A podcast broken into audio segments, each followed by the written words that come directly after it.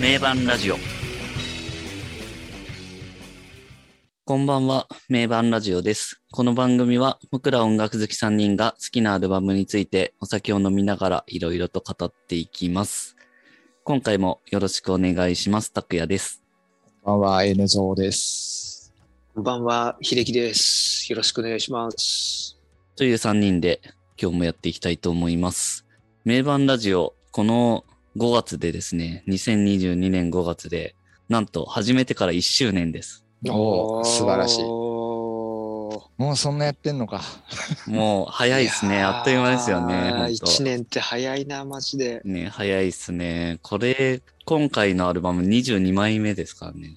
ああそんなやってんの？そんなやってんのって感じですよね。あー1年でそんなやってんだ22枚出しましたかすごいなそれは結構すごいななかなかですよね。もう俺は結構だね確かに。1枚目の O- ね OK コンピューターから始まり、ねああすごいな、まあまあやってますよね。うん。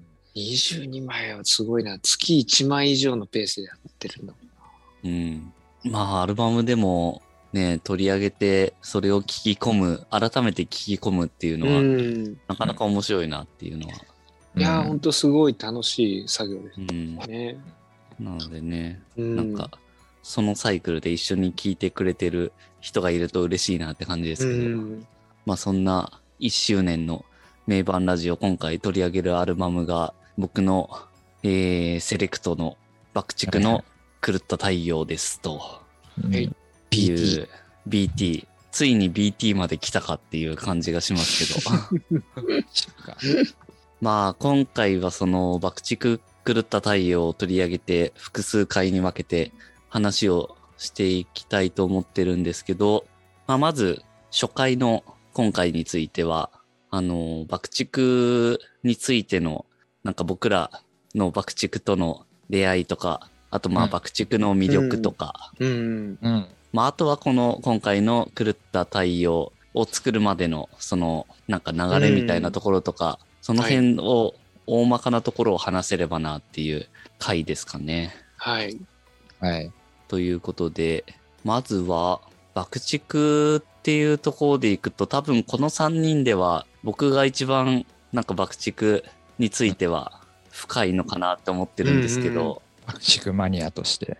爆竹マニアっっていうほね。ど、そこまでではないんですけど、そこまでではないので、今回結構その爆竹を語るっていうところで、本当に詳しい人にちょっと怒られないかっていうヒヤヒヤ してる部分もあるんですけど、どういう出会いだったんですか？出会いはですね、まあ中学とか、あの、9 90年代半ばですよね。うんうんとかに、まあ僕ら X とかルナシーがかなりルーツ的な感じじゃないですか。いうん中学とかで好きになってっていう感じで。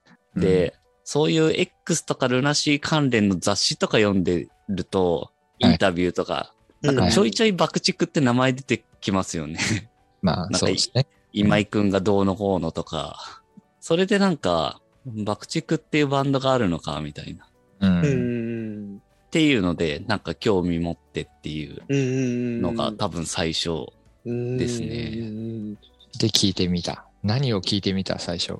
そうですね。興味持って、でも当時ってなんか聞きたいとか、なんか興味あるなって思っても、そう簡単に聞けないじゃないですか。今と違確かにって、ね。うん。なんか検索とかもないし、レンタルするか買うかしかないもんね。そうそうそう。CD 買える数もなんかその中学生とかだと限られてるし、なお小遣いでねバンバン買うわけにもいかないし。あとなんかまあ、秀くんも同じだから、うん。あれだけど、特にうちらとかは田舎で、うんねそう。レンタル CD 屋とかも近くになかったんで、ないよね。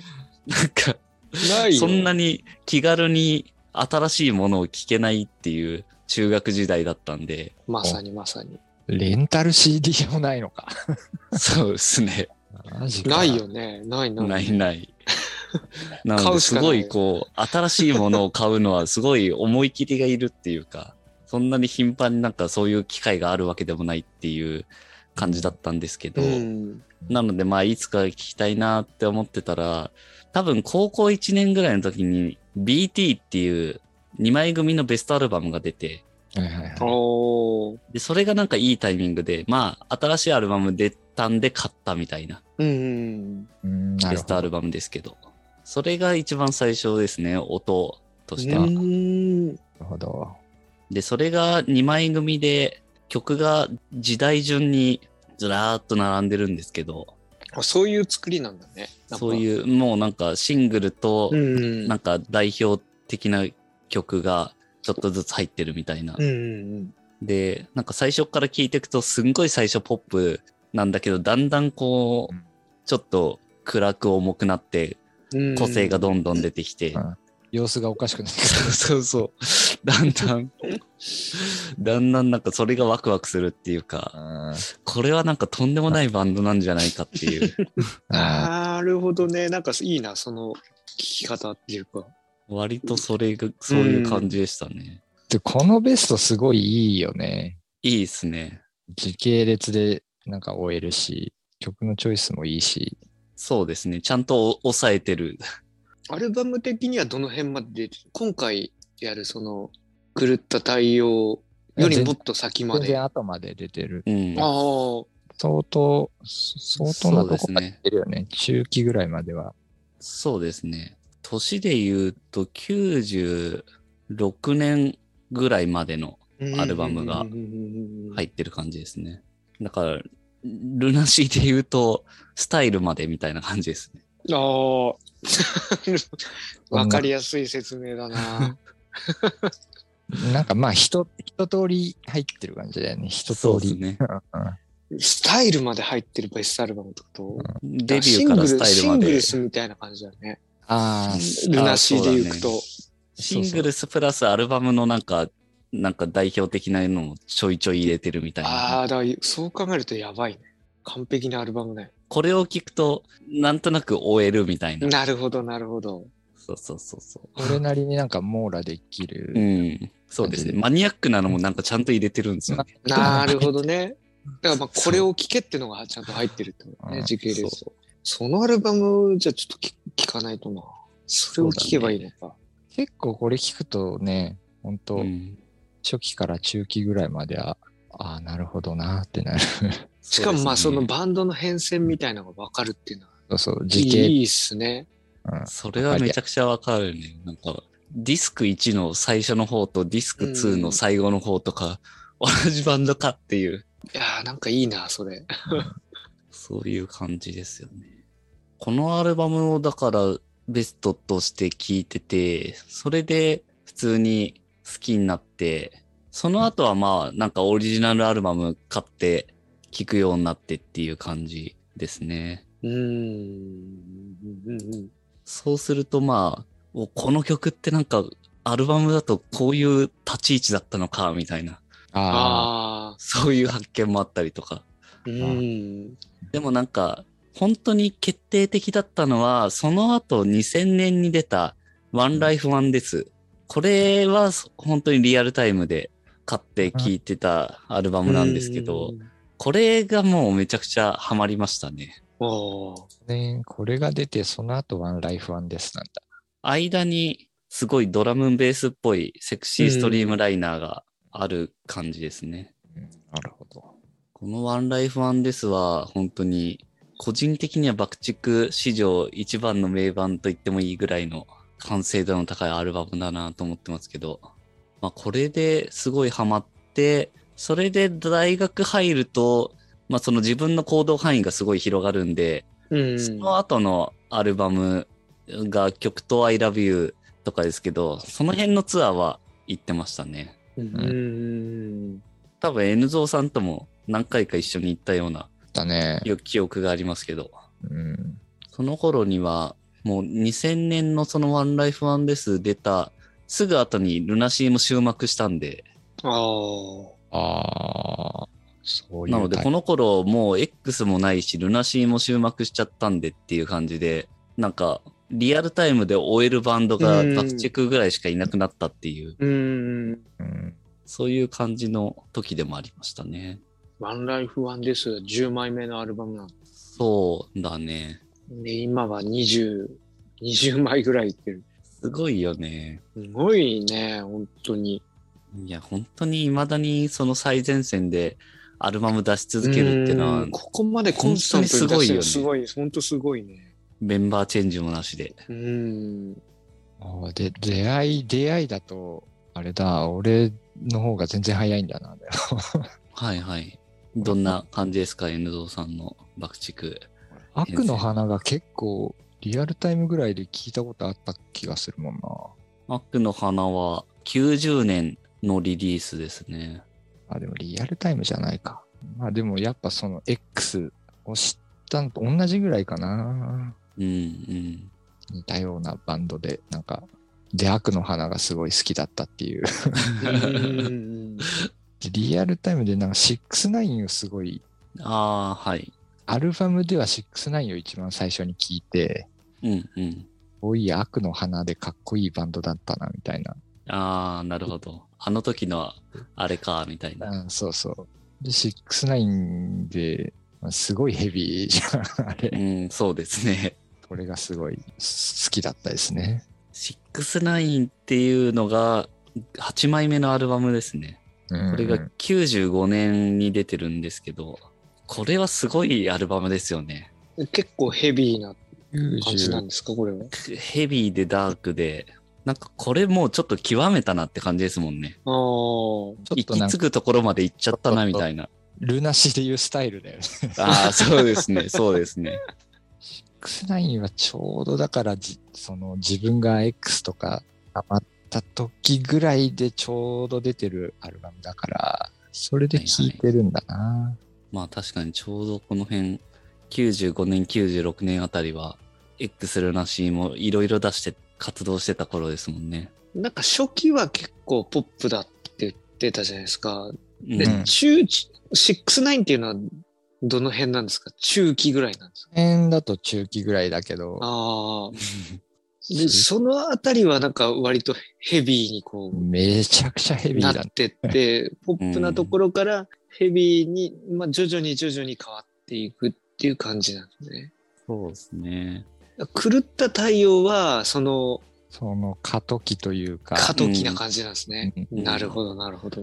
ヘビーでダークな方に舵を切ったというか、そうですね。ああ、うん確かに、まあダークな感じの曲もありますもんね。結構狂ったう太陽。ん。それ以前はもっとこう、チャレインっていう、あーキラキラーンとして、割と音的にはそういう、うん。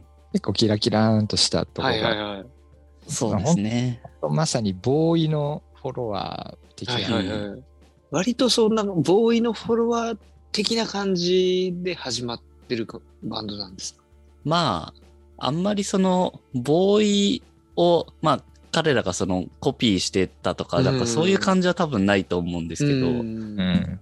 ないとは思うんですけど、まあ、地元も一緒だしねっていうのはありますよね。あ、地元一緒だ。一緒だし、多分ルーツ的に割となんか、なるほど。近しいというか、うああ、ん。パンクニューウェーブ。うん。影響は受けてるだろうなっていう感じですね。そうですね。うん。同じ、同じものから影響を受けてる。うん。うんそうですね。それはありますね。本当に、ニューウェーブとかまさにそういんう感じですよね。ルナシーで言うと杉蔵のルーツとかと割と近いかもしれない。ああ、そうだね。今井とかそうだ、ね YMO とそうですねか。そうそうそう。YMO とかまさにそうですよね。今井とかは本当にまあその爆竹の中での、まあ、曲作りとかサウンドとかの中心ですけど、うん、YMO からめちゃくちゃ影響を受けてるって、あーまあ自分でも言ってるし、ううんまあ、ギターっていうよりいつもなんかシンセの音が頭の中で鳴ってて曲作ってるみたいな、そういうなんかギタリストらしからぬこと言ってるんで、なるほど。すごいやっぱと特殊ですよね、そういうところでいくと。ギタリストっぽくない音を出す。そうですね。そこが魅力だったりしますけど。ギターが弾けるからギター弾いてるけど、うん出したい音は別にギターじゃないっていううん、そうですね。ね。まあ本当変な人っていうか、うん。面白いですよね。もともとあれ左持ちだけど、別に左利きじゃないっていう。あ、そうなの？よくわかんないですよね。イノランの逆パターン そうですね。ね。で、イノランの方はわかるじゃん。左利きだけど。あそうですね。右、まああまあ、使えるギターが普通のうん。うんギターしかないから。そう、売ってんのは右利きだから、それでっていうのはわかるけど。うんうんなんで右利きのやつが、そう なんでってなるじそうですね。ゃん。売ってないしさ、そんなそうなかなかそうそう。わざわざ。そっか、普通に、普通に右利きってすごいですね、確かに。普通じゃないっす。右利きなのに左利きギターを弾いてる。わざわざね、左利きのギターの方がちょっと高いのにさ、そうですね。でなんなんでそうしてるんですか？なんないやー、謎。謎。見見栄えがあれじゃない？ちょっと、見ち栄えで。ょっと変わっててかっこいいみいや、たいな。まあ、うん確かにそうですね。うんおーっていう感じにはなりますよね。うん見てて、うんあ、左利きなんだ。まあ確かに。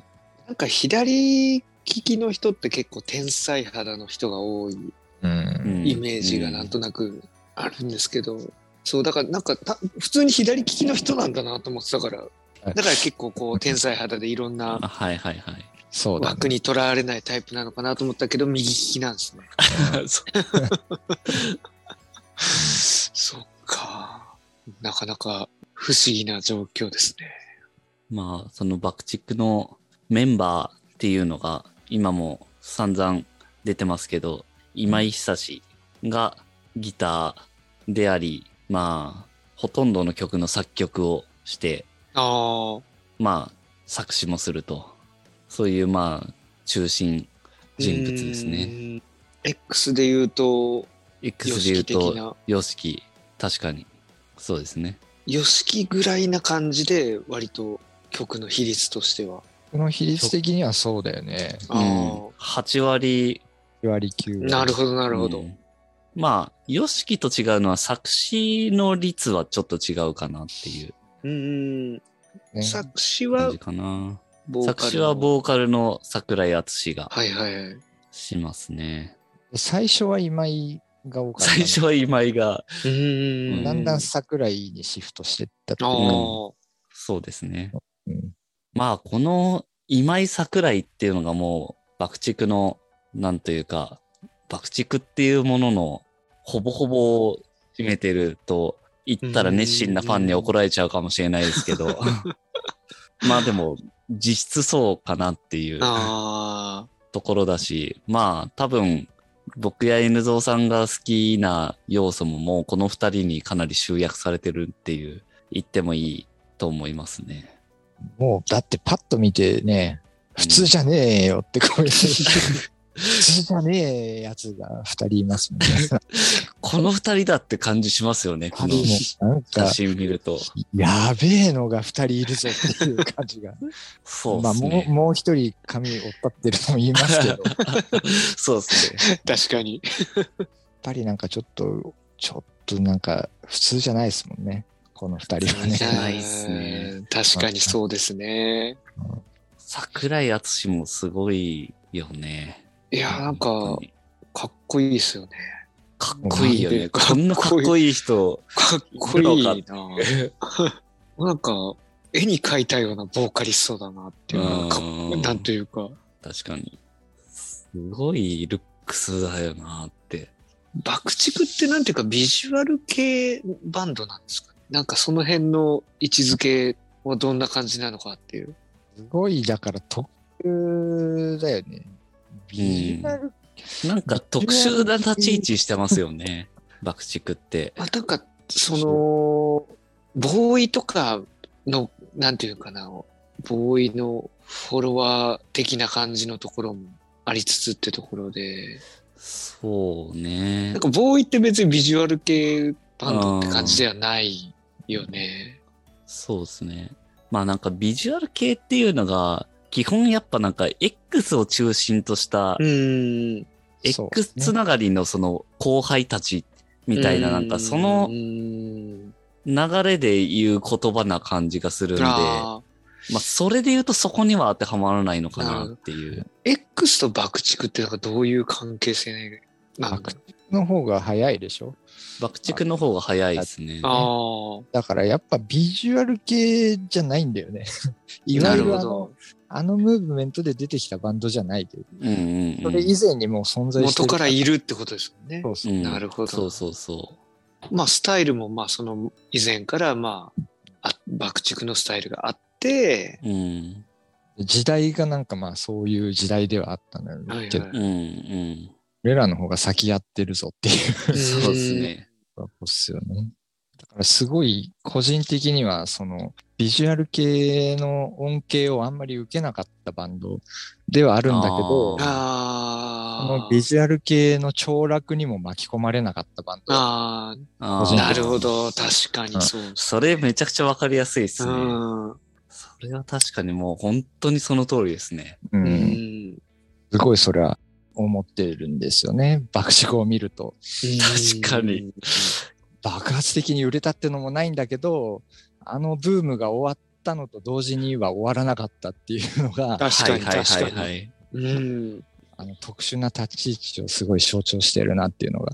確かにうん。さっきちょっと触れてましたけど、その95年に出てるアルバムが69で、まあこの頃なんてね、めちゃくちゃその超追い風が吹いてるそうそうそう頃ですよね。そうそう。だからね、その頃なんてもう、グレイとかラルクとかも出てきてみたいなうん。タイミングだと思うんですけど。そうですね。そこですごいヘビーな。真超逆。ダークな。それこそ、むしろ海外の流れに近いっていうか、ああ。うんうはんエンチネイルズとかマリリン・マンソンとか、いはいはい。うんこっちの方が近いぐらいの勢いだもん。うんうん、確かに確かに。いや、本当独自路線というかんもう独自な進化を遂げたなっていう。ね進化の仕方を見てもやっぱ、ビいわゆるビジュアル系バンドではないですよね。じゃないっすね。うん、あの範疇には収まってなかったっていうですね。。確かに。イメージが強いですね。確かに。なるほど。まあ、それでいて、ヒデと爆竹メンバーとかは結構仲良かったり、ああ。まあ、ルナシーメンバーもそうだったりしますけど、うんその辺のつながりがあるっていうのはちょっとなんか、微笑ましいなっていう 感じはありますけどね。まあ、好きなものが多分近いだろうし、まあう、ん。見た目もね、近いし、うん。そのなんか微妙な距離感が面白いですよ。ううんん、確かに。うん、まあでも本当に爆竹の魅力っていうと、もうなんかイコール今井桜井のかっこよさみたいなところにやっぱなっていくなっていう感じですけど。見た目的にも音楽的にもやっぱうり、ん。ですね。まあ、まあ、いかれてるよね。そうですね。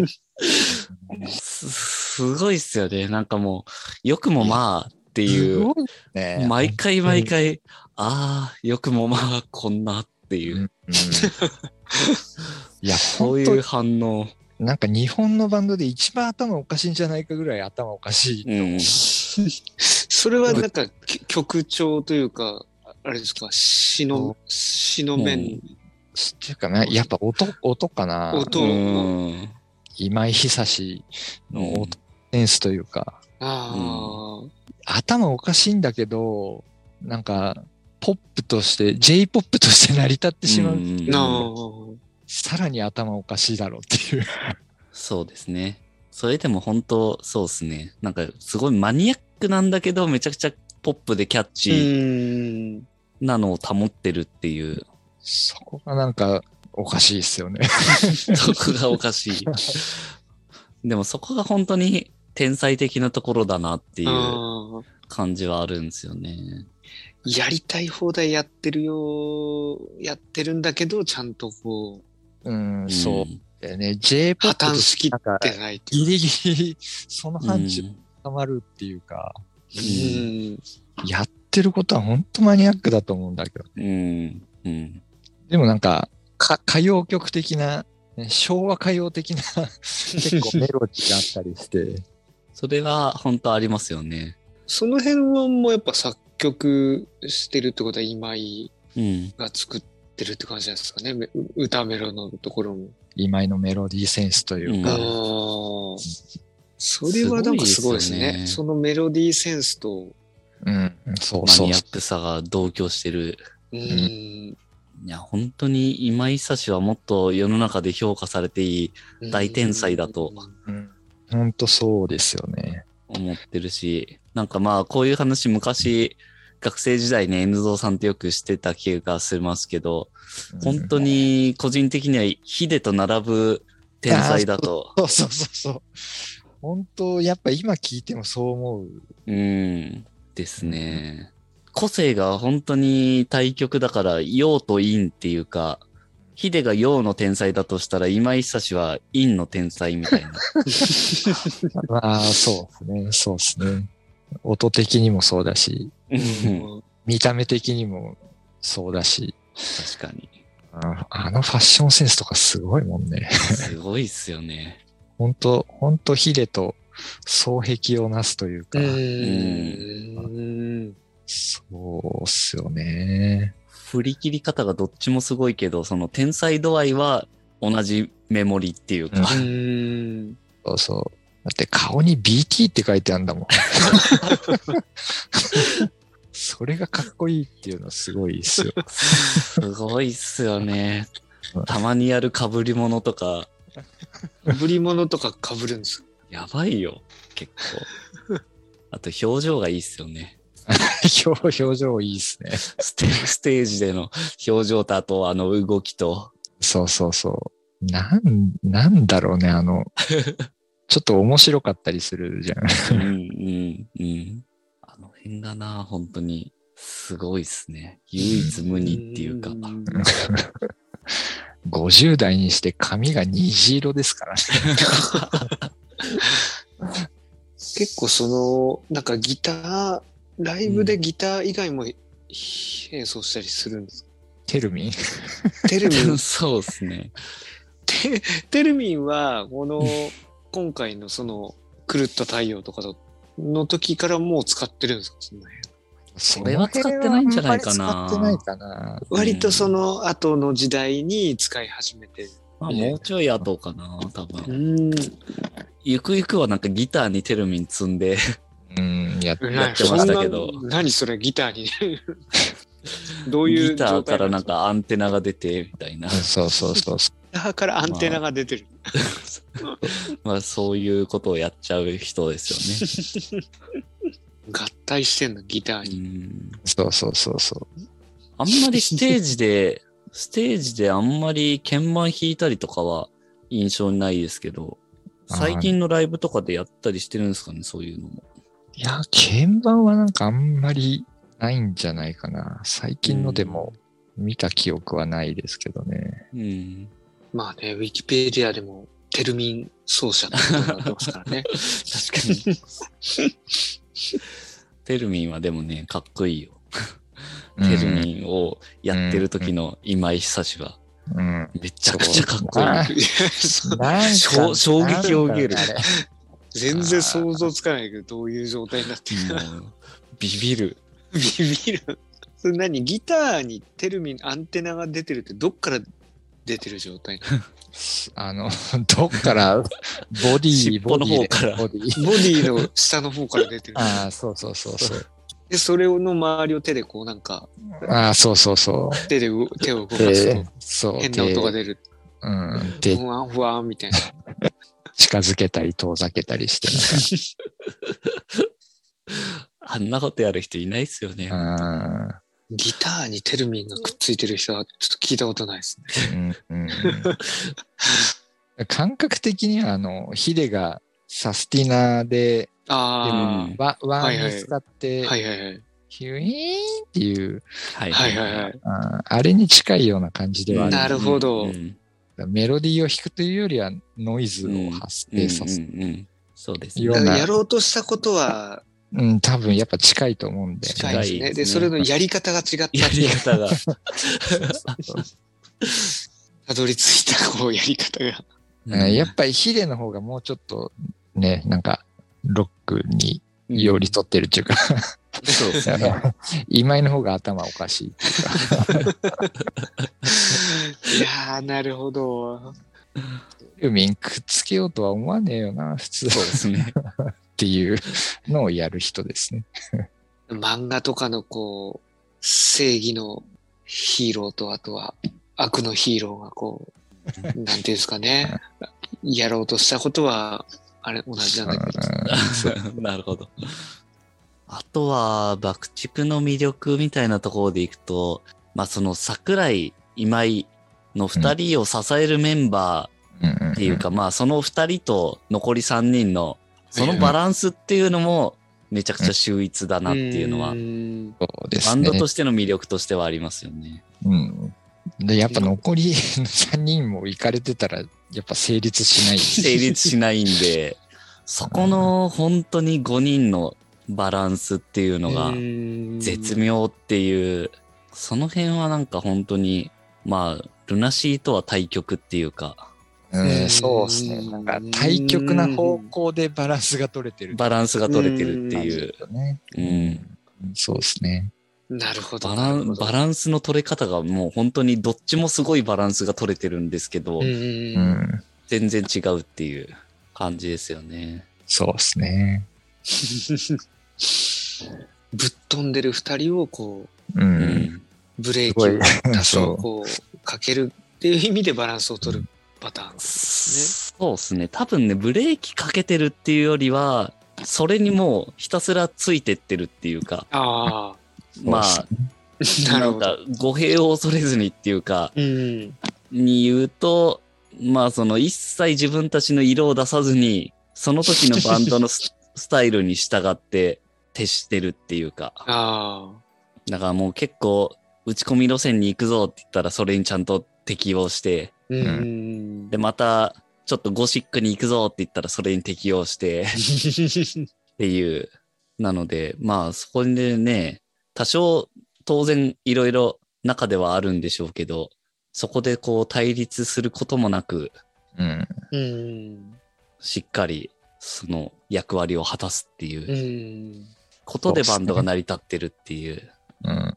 そこが、まあその今井桜井うん。っていうのがそのいろいろ溢れ出るものがあると思うんですけど、彼らがその伸び伸びとやれたのは、そういうバンドの中でのメンバー間の緊張とか、力関係のバランスとか、そういうのを心配する必要がなかったんで、うん。うん。やりたい。いことを伸び伸びやれたっていう、うん。そうですそのね。辺はでかいなって思うんですよね。やっぱうん。X で言うと、よしきよしき、パタパタパタみたいな まあまあ、そうそうそうそうね感じのそうね。イメージですかね。なるほど。そこがうまく機能してるっていうか。うん。バランスとしてはそこでちょうどうん。取れてきてる。なんか普通、普通の人っちゃ普通の人だもんね。そうですね。他、他3人は。そうですね。ああ、ギター、もう一人のギターの星野あれ、もうだって、さんはなんかどんな感、じなんですか？見るからに普通の人じゃんか。いい人、いい人ですよね。まあそうですね。なんか、いい人そうな、特徴的にはなんか、プレイの、星野？うん。星野さんは、ギタリストとしてはどう、どうなんだろうな。なんかカッティングのイメージがあるけど、まあそれは割と初期の頃って感じかな。うん。だから、こう、こういうふうになんか聞かれて、パッと出てこないところが。なんか狂った太陽とかもなんかどういうあの引き分けひ引きどなんかどの音が誰がやってんのかちょっとね、いまいち自分もまだよく分かってないんですけど、はいはい。どっちサイドから聞こえてくるやつは主にどっちのやつとかっていうの多分ね、あのーまあそれ左右でっていうことだとが、思うんだけど、そうそうそうそう。ルナシーほど明確じゃないけど、多分、どっちかっていうと左が今井で右が星野うんああ。だと思う。それはまあ、ステージの立ち位置もそうだけど、うん。多分音源もそれで、なんとなく基本そういう感じに基本は振り分けられてるんじゃないかな。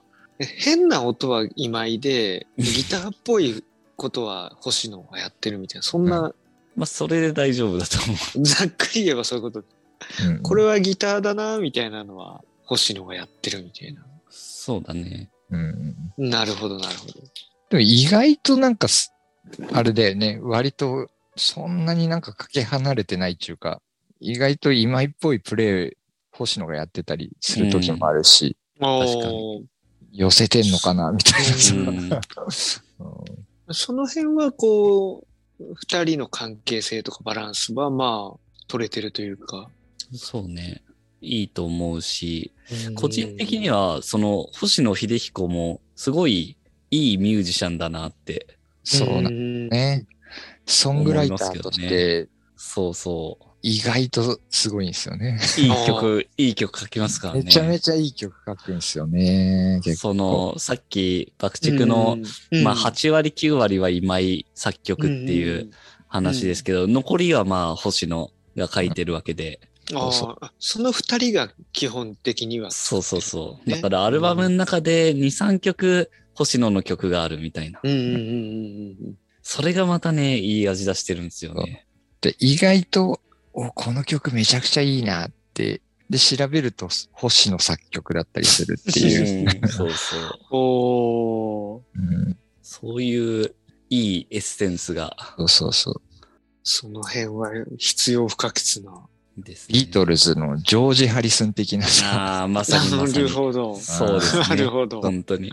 この曲いいじゃんって聞くと意外とす、あ、星野だそうですね。みたいなとか。そうレノン・マッカートニーじゃないんだ、みたいな。ああ、そうそうそうそう。んですね。ああ、なるほど。そういう立ち位置なんですね。そういう立ち位置ですね。ベースが樋口豊。まあ、はい通称、ユータって呼ばれてますけど。うん。ユータって呼ばれてる。あ、ファン、ファンの中では。そうね。まあ、ちなみにその相性で言うと、桜井敦は、あっちゃん。おー星野秀彦はまあ、秀。まあ、多分、あの、秀かぶりであんまり秀単体だと呼ばれないかもしれないけど。まあ、当初はうん秀。うん。そうねっていう。そっちの方が 先だもんな。そうそう、そ う先、先なんで。で、ベースユータで、ドラム、八神徹。はいはい。八神徹は、その、ユータのお兄さんなんで、うんうん。兄って呼ばれてますね。うん兄。兄。で、ちなみに、桜井、今井、星野、ユータは、その4人は、あの、同じ高校の先輩後輩ああ。なんですよね。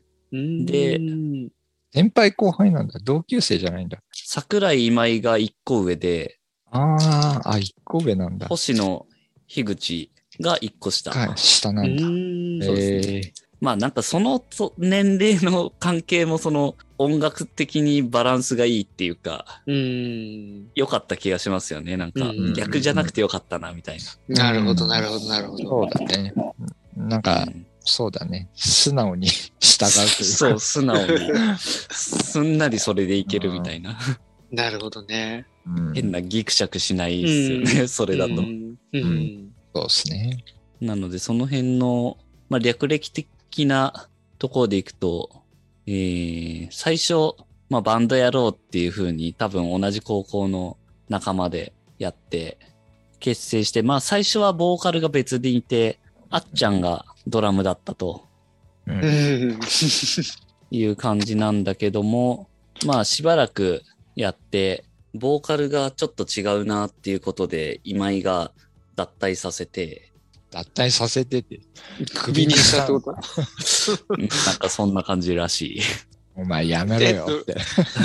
あれ、ドラム、最初ドラム、桜井がドラムやってて、えっ、と、え、桜井を首にしたってことじゃなくて、ボーカルを、まあ、首にして、ボーカルを首にして桜井が首、あの、うボーカルに。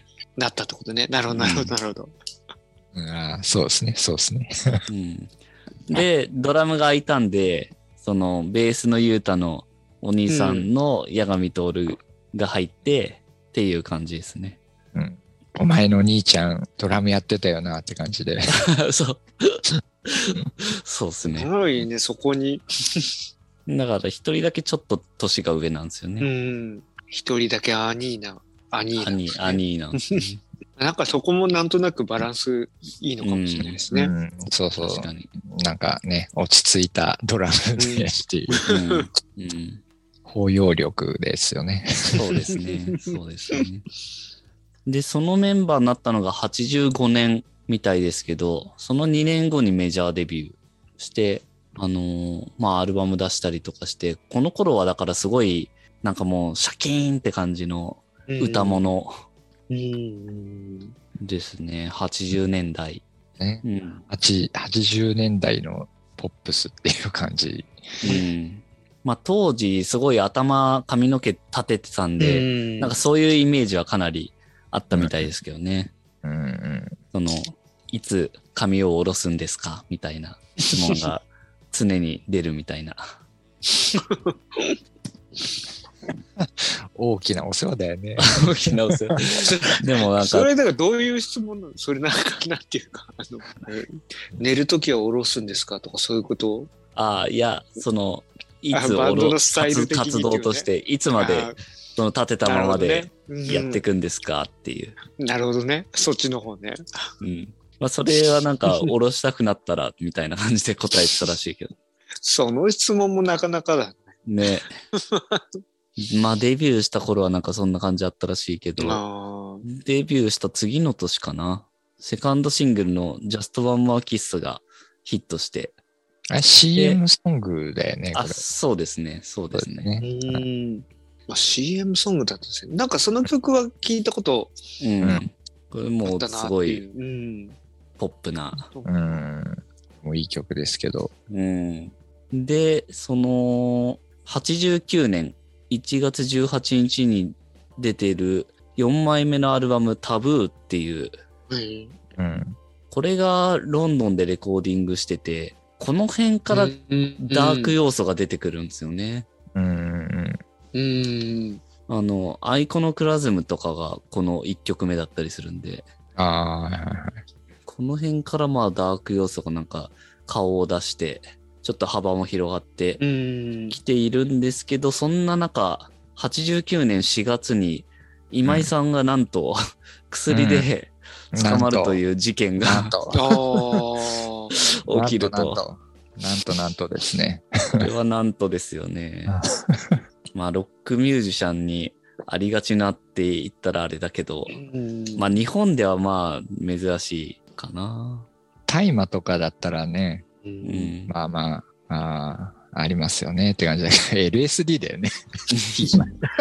結構ガチな感じ ですね。いやその辺もちょっとやべえですよね。そうですね。それで、あ半年間の謹慎と。うん。で、その後、同じ年ですけど、89年の12月29日に東京ドームでライブやってるんですよね。あー、その復帰してから？謹慎後。謹慎後にやってんの5か。すぐ。うん。これなかなかね、すごいなって。すごいね。89年12月だから、まあ、ボーイがこれより先にやってると思うんですけど、東京ドームで。X の東京ドームって91年8月なんで、うん。まあ、それと比較するとすごい早いっすよね。ああ。しかもなんかそのタイミングっていうか、あそうそうそう。捕まった後の。で、捕まった次の作品が、うんあの、5枚目のアルバムですけど、悪の花ですからね。またこの名前を。さ、今やったらもうもうなんかバンド生命立たれるよね。やばいっすよね。うん大炎確上だよね。確かにそうですね。おお前って。お前何も反省してねえじゃねえかって。悪の花ってさ。その辺のなんかセンスがね、最高ですよね。そうですね。うん、よくはないんだけど。よくはないんだけど最高だよなっていう。これはまたなんかジャケットもすごいかっこいいですしね、悪の花。うんねあれで、あの写真で悪の花って、そのまあなんか経緯とかも踏まえると相当うん挑戦的だなっていう。うん確かに。ね、すごいよね、今考えると。すごいっすね。まあこの悪の花もまたその、その前のそのタブーっていうアルバムからさらにこう、一段また上がったなみたいなうん作品になってて、ここを着実にこう、登ってるなみたいなうん。感じですね。うん すごいですね。で、この悪の花は、ちなみに2015年ミックス版っていうのが出てて、で、これはなんか最近まであんま知らなかったというか、なんか普通のリマスター版だと思ってたんですけど、別ミックス版で、もはやなんか別の作品みたいな感じに聞こえるっていうのをなんか最近聞いて感動したんですけど、そんな全然違うんだ、音の。再録音じゃないのぐらい違う。そう、再録あ音、ーえー、なんかちょっとその違あいを。の、あのルナシーのさ、はいはい。ああ、あるじゃんなんかインディーズのやつとはいはい。うん。ルナシー。のルナシうん。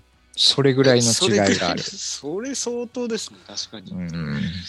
だから多分あのルナシーのやつの元々の音源の一個一個のトラックを、うん。この杉蔵のギターのこれこれをみたいなのを全部こう音を加工して分厚くして、で、それをまたさらに全部をミックスし直してやったみたいな、そういう感じ。だから、元の音源は一緒なんだけども、バラバラにして、それぞれのトラックを加工して、みたいな。うんでもなんかす、すごいなって、そ、それができるんだったら、なんかいろんな CD それやったらすごいいいなって、まあ、うんいろいろ賛否はあるでしょうけど、そういうのは。んなんか個人的にはそういうのすごい賛成だなっていう。別物だよね、全然ね。すごいですね。ちょっとびっくりしましたもん、最近。これ、なんかどっちをさ先に聞いた方がいい？先に、ああ、あ先にね、両方聞くんだったら、オリジナルはい先にオリジナル聞いた方がいいと思う。あーまず、まずオリジナル聞いて、一通り聞いた後に、うん。これがこうなっちゃうんだっていうのうわーってなる。逆だとね、ねしょぼーってなっちゃう。そうですね。ああ。それは、あの、あの、ルナシー、インディーズ版のルナシーを2011年のやつの後に聞いたらそうなるよねっていうのと同じかもしれなない。るほどね。シャリシャリじゃん、みたいな感じそうそうそう。ほんと、ほんと、そ、そこ、それ、そのそういう感覚感じですよね。なるほど。あれぐらいの違い。その感動を味わうためにもそうした方がいいですね。うんがっかりじゃなくて。それを取り直さないでできてるのがすごいなって。すごいよね。この、その年にルナフェス出てるんだ。2015年かな。ああ、15年ミックスファンですね。はいああ、そう。その辺の絆もいいですね。うん。というのが、えー、は90年の悪の花リリースとうん。いうので、で、この悪の花のツアーやって、レコーディングしたのが6枚目のアルバム狂った太陽と、今回の名盤ですけど、はいはい。なるほど。うん、こういう流れで出てきたアルバムですと。うん。あの、悪の花は、ルナシーで言ったら、あれですか、マザーみたいな感じ？難しいなマザーじゃないと思うな。マザーではないみたいな。うんあのね、狂なんかった太陽がマザーだと思うな。アルバムのなんかジャケット的にちょっとマザーっぽいじゃん。悪の花。色は黒、黒っぽい感じのなんて。な何でもルナシーで例える？いや、でも、狂った太陽が狂った太陽はね、マザーだと思うな。狂った太陽はマザうん。ああ、ー。そうなんか一つつ。一つ確立したっていう感じ？ああ。じゃあ、悪の華は、エデンぐらいエデンぐらいエデン、エデン。うんあなるほど。ああ、もうすごいわかりまあ、やすい。ジーザスとかあるよね、みたいな。あ Believe とかあるよね。あ、そうそうそう。 Believe みたいなさ。あ、なるほど。うんじゃあ、エデンですね。確かに。ん。そう狂った太陽がマザーで、 Six/Nine がスタイルみたいそうだね。そうだね。うん。な。なるほど。あ、でもその前にダーカーザンダークネスとかあるか。そうですね。その間に。それもまたすごいですよね。それはスタイルとまたなんかちょっと違うっていうか。ダーカーザンダークネスはもう、だってタイトルがもう。タイトルがそっち方面にごいですよね。だいぶもう完全に舵を切ってったっていう感じなんです。これも相当好きですよ。むしろダーカーザンダークネスがスタイルぐらいで、爆竹はもっと、もっと深い方にあ行ったのが69かな。うんあ、ああ、そうかもしれないですね。うんなるほどそうですね。スタイルのところで、こう、一旦活動休止とかってならなかったうん。場合。そうですね。と、もっと、そうだ、別に行かれちゃってもいいんじゃねえのっていうのが、うんうん爆竹はもっと行っちゃったみたいな。うんしそれが69確かにかな確かに。ああ、それめちゃくちゃわかるな。ですね。ルナシーは、だからそれ以上言っちゃうと、ちょっと成立しない。じゃんっていうところになったのがル、なんかルナシーな感じ。そうですね。うんまじ真面目なんで、うん。そうそうそうそう。そうだよね。そうですね。そうで、まあ5人のその合議制みたいなうん、そうそうそう。ところもあるからう、んそういうシステムで進めなかったみたいな感じ。うん、そうそう。うん爆竹はね、もう今井が別に狂いたかったらうんそうですね。狂っちゃうし、桜井も狂っちゃうしっていう、そうですね。そっちにい行けちゃった感がありますよね、あれは。そうん。っいやー、面白いですね。ていうふうに言うと分かりやすいんじゃないかな。わかりやすい。わいや、かりやすなんかい。、相当理解深まってきました。いや、なんか全然その辺のこうん。う、流れを分かってなかったんで。流れがね、うんそういう流れが、なんか、ある上で、またこのアルバムと向き合うと。っていうのがああ、いや、だからマザー、なるほどね。マザー的なアルバムをやろうとあ、してたそうそうそうそう。そういうことだね。う。うん。すごいその、やっぱ独自のスタイルがはい。確立されたのがうん。いいここかなっていう。いやですね。うん本当にそうですね。と分かりましたね。なんか本当に、ちょっと正直もう個人的に全然爆竹を詳しく知らなかったから。で、まあ、狂った太陽、まずちょっと今回ね、タクやるよっが、てことで。そうやるよってことで、じゃあ聞こうっつって聞いた。そのアルバムの位置づけも全然わかんないから こう聞いたから。まあ爆竹ってこんな感じなんだっていう。うん。なるほど。まあ、そんな流れでできたアルバムですというのが、まあ、今回の話で。はいえーよくわかりました。うん。まあ、次回は、その狂った太陽について深くはい。話していくという本題ですね。はい。はい入っていきましょうという感じで、まずは1回目はここら辺で終わりにしたいなとはい思います。はい。次回へ続きます。